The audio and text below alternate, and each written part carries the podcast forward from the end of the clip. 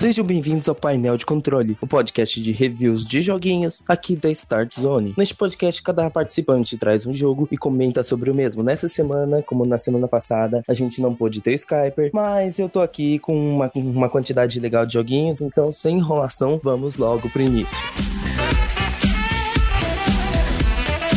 Ultimamente, apesar de eu ter recebido menos jogos, eu joguei bastante coisa. Me prestei a zerar alguns jogos que eu tinha recebido e dropar alguns que eu não gostei. Entre tantos os jogos que eu joguei, um que particularmente eu queria comentar é sobre Defenders of Akron, um jogo de shooting up, bullet hell, sabe? Aqueles jogos de navinha que você vê de baixo e você vai matando os inimigos. Então, com esse jogo eu descobri uma coisa muito importante. Eu não gosto de shooting ups. É, mas é por um motivo muito específico específico, é, eu não vejo muito bem qual é a graça desse gênero. O jogo em si é um jogo bom, sabe? É, os jogos da Yastasia Soft que ela publica normalmente são bem competentes. Todos eles trazem algo de legal para os seus gêneros, mas meio que, sabe? Eu, eu, eu vejo como o Reverie que eu trouxe na semana passada, ele era um pleno jogo que emulava bem Zelda e fazia bem o seu trabalho. Defenders of Akron ele também dá uma trazida para os dias de hoje. O, os gráficos, ambientação, essas coisas, e faz da sua forma competente como os shooting ups antigos faziam. Só que eu não me conectei a isso. Eu tentei jogar, eu, eu joguei lá com personagem genérico, protagonista genérico, não importa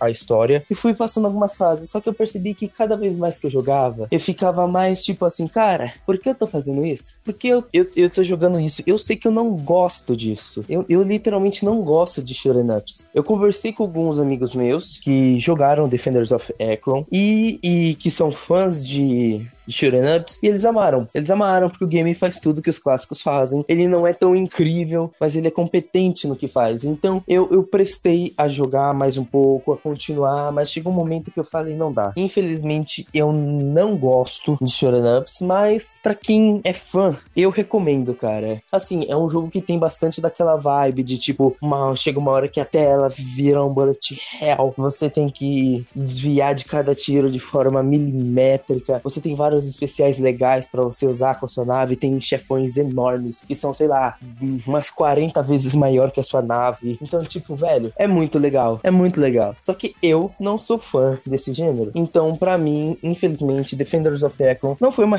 boa, uma boa experiência. Mas se você é fã desse gênero, eu acho que com certeza vai ser uma boa experiência para você.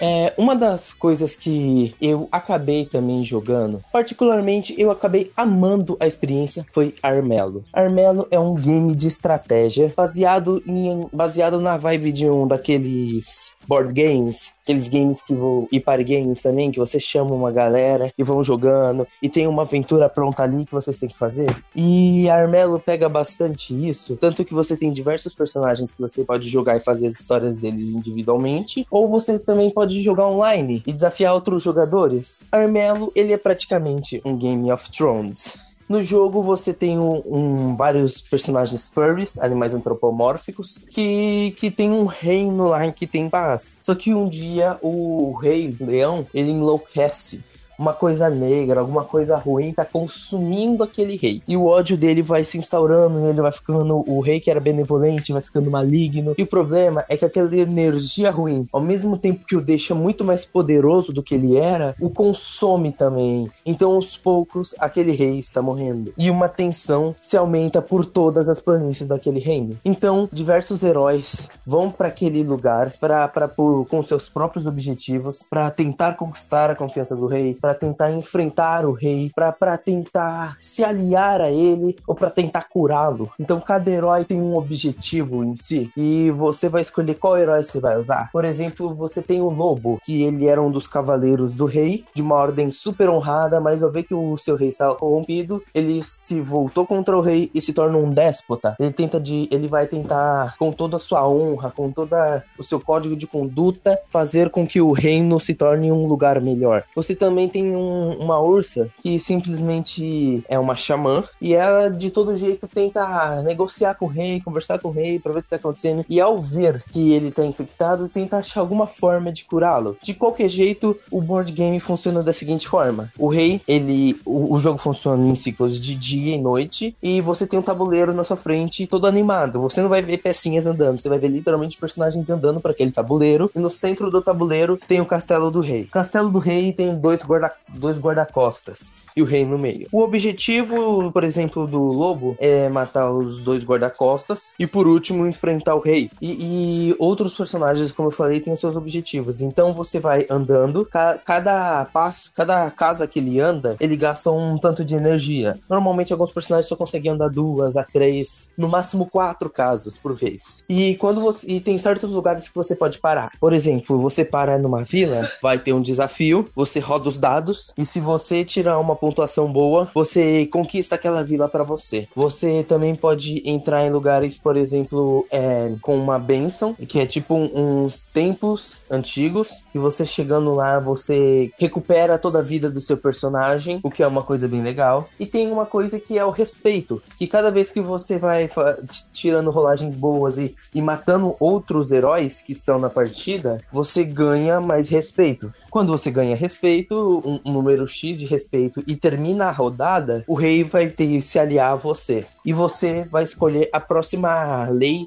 que o, que o rei vai, vai, vai colocar para o seu reino. Só que essa lei tanto pode beneficiar você e, e acabar com os outros jogadores, quanto pode também te prejudicar. Então você tem que tomar muito cuidado no que vocês vão escolher, porque pode ter consequências para você também. Armelo é muito divertido. Eu tô organizando com meus amigos pra gente passar um, um bom dia jogando por bastante tempo se desafiando, porque Armelo não é um jogo para você jogar 15 minutos. É um jogo para você pegar uma tarde que você não tem nada para fazer e se divertir e, e traçar estratégias para você tentar vencer a partida com o menor número de rodadas e com o maior saldo positivo e com o menor número de mortes possível para que os seus adversários não ganhem a confiança do rei. Então é muito divertido jogar realmente esse jogo. Cada personagem tem sua própria peculiaridade, tem suas próprias habilidades. O cast de personagens é muito bom. Existem outros que você pode adquirir por DLC. Você também pode adquirir mapas novos por DLC, mas é só coisa cosmética mesmo mesmo. O principal do jogo tá ali no set inicial. Armelo é realmente um jogo bem divertido. Eu gostei de jogar e com certeza eu vou continuar jogando ele. Eu só tenho que esperar o momento certo para isso.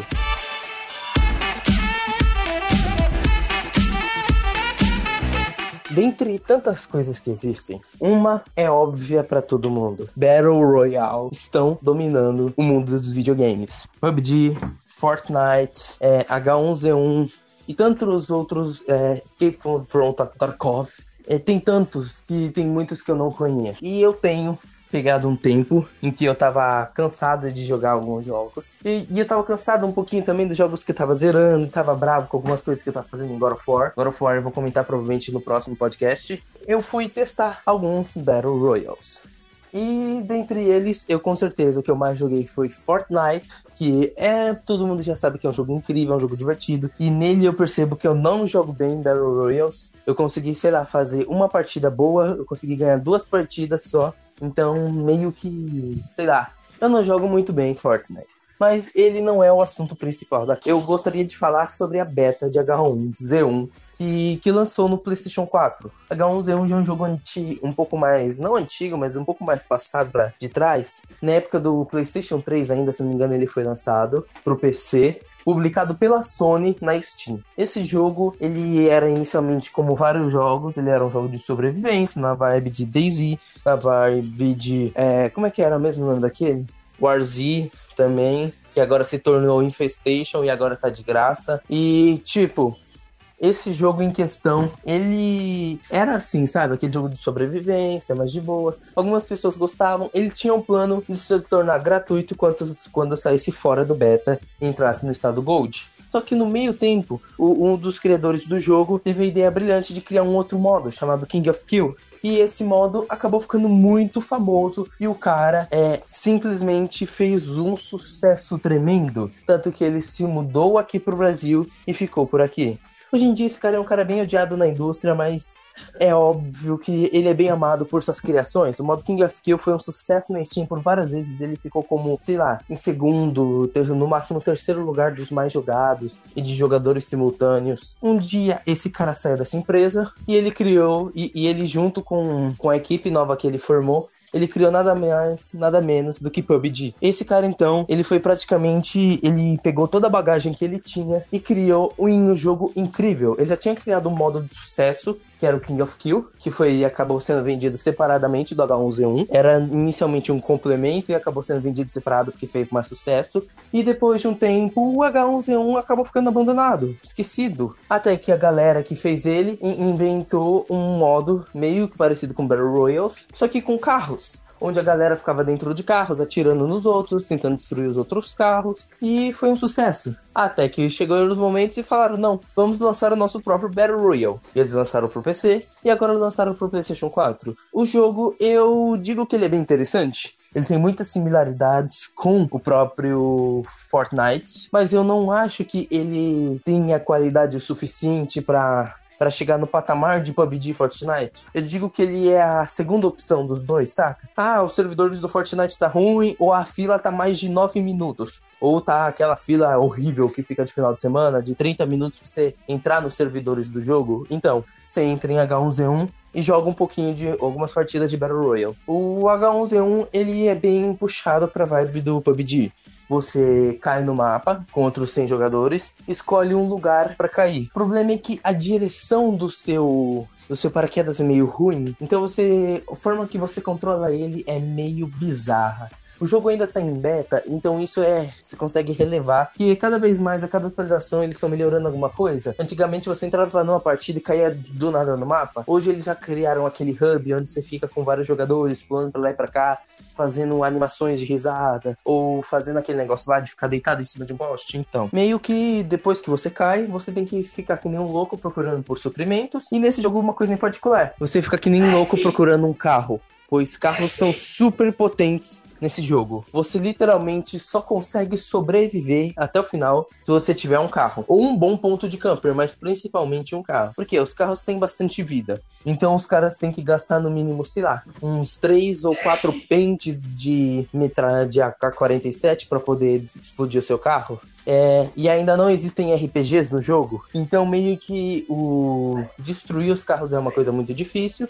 Então quem tem um carro, ele simplesmente pode ficar rodando, rodando, rodando, até ficar no mínimo aquela aquela barreirinha para você poder com os outros inimigos ir se matando e se matando até sobrar o Realmente os carros é uma coisa que desequilibra um pouco o, o modo, mas eu admito que é bem divertido, porque você simplesmente assim matar os inimigos, ele tem uma sensação um pouco maior de prazer do que no Fortnite. No Fortnite a galera simplesmente cai, o negócio puxa eles e acabou. Aí você pega os loot deles. Aí não, aí você sente um pouco não mais realista, mas você sente que a recompensa é maior. Porque se você pega um inimigo pelas costas e, e mata ele, e tipo, era um cara que você não mataria se ele te encontrasse de frente e você tivesse que fazer aquela gunfight, meu, tu pega os itens dele, o cara só tem coisa boa. E isso é muito recompensador. Pegar um capacete bom, pegar um negócio bom, pegar, sei lá, um item dele que você não tinha, tipo uma camuflagem de arma. Então, tipo, o game é muito legal nesse aspecto. O game tem loot boxes, mas isso não é um problema para esse jogo, porque as loot boxes são somente para coisas cosméticas. Armas e equipamentos, tudo você encontra nas casas e no jogo. Existem algumas coisas que caem do céu,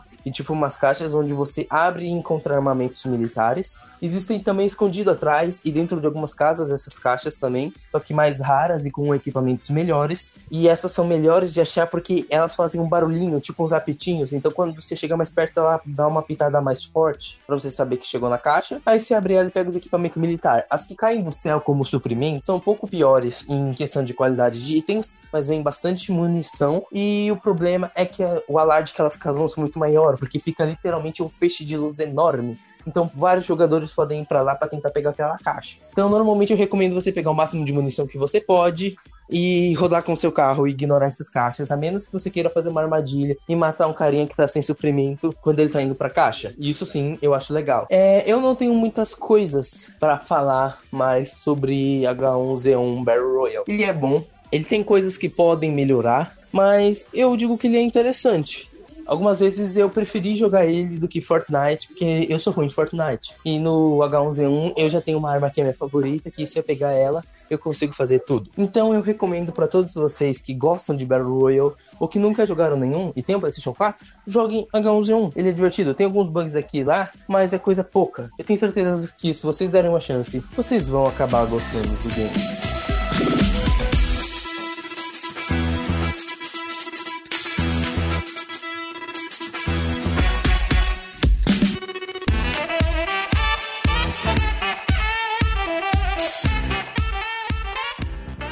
E esse foi o painel de controle dessa semana. Espero que vocês tenham gostado. Caso vocês queiram conversar com a gente, a gente tem um, um server no Discord. Ele é bem legal, a gente costuma interagir bastante lá, conversar sobre indústrias dos joguinhos, sobre o que rolou na E3, que foi uma coisa bem recente pra gente. Tudo a gente conversa nesse servidor. A gente tem vários tópicos lá, ele funciona como se fosse um, uma espécie de fórum. Então pode ir lá que a gente com certeza vai responder o que você mandar e a gente vai ter uma conversa maneira. Caso você queira mandar perguntas, sugestões ou questionamentos para comentarmos durante o podcast, existe um e-mail, painel de controle Mas se você quiser comentar apenas sobre o episódio em questão, é só usar o campo de comentários aí embaixo, cara. É bem mais fácil e e, a gente consegue, a gente recebe a notificação, então consegue responder bem mais rápido. É, os participantes que participaram desse podcast foi, obviamente, eu. O meu Twitter é arroba famigeradopgm. Skyper não gosta muito do meu Twitter, mas não importa. O Twitter da Start Zone é arroba StartZoneBR. Esse é uma fanpage chamada Start Zone, mas ninguém mexe nela. A gente também tem um canal do YouTube chamado Start Zone. Eu agradeço vocês e tchau, tchau.